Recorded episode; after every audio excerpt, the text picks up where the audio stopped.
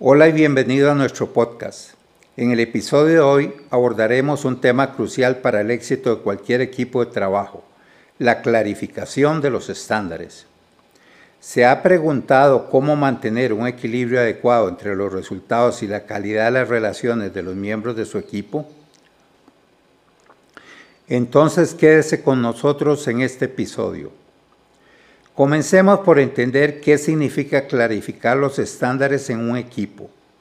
Esto implica definir de manera explícita y consensuada las expectativas de rendimiento y comportamiento de cada miembro del grupo. Hacerlo promueve un ambiente de trabajo más armonioso y colaborativo. Ahora bien, ¿por qué es tan importante clarificar los estándares en un equipo? Hay varias razones fundamentales como evitar malos entendidos, mejorar la comunicación y facilitar la evaluación del desempeño. Para lograr un balance adecuado entre los resultados y la calidad en las relaciones dentro del equipo, le compartimos algunas pautas que pueden aplicar. Primera, establecer metas y objetivos comunes. Asegúrese de que todos los miembros del equipo comprendan y compartan los objetivos del proyecto o de la empresa. Segunda, Definir roles y responsabilidades. Cada miembro del equipo debe conocer su rol y qué se espera de él en términos de responsabilidades.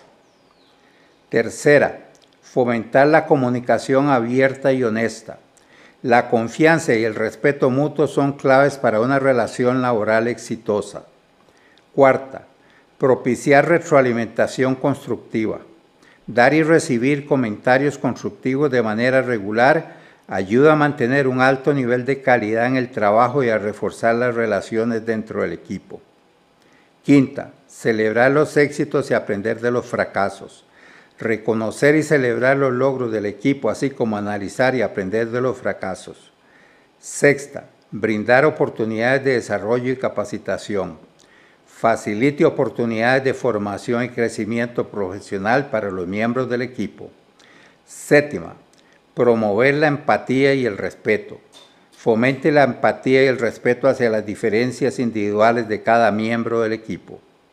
Estas prácticas no solo contribuyen al éxito del equipo y de la organización, sino que también mejoran el bienestar y la satisfacción de cada uno de los integrantes. Además, le permitirá crear un entorno laboral más productivo, eficiente y colaborativo. Esperamos que estos consejos sean de gran ayuda para mejorar el equilibrio entre los resultados y calidad en las relaciones de su equipo. Ahora es su turno de aplicarlos y alcanzar el éxito en sus proyectos.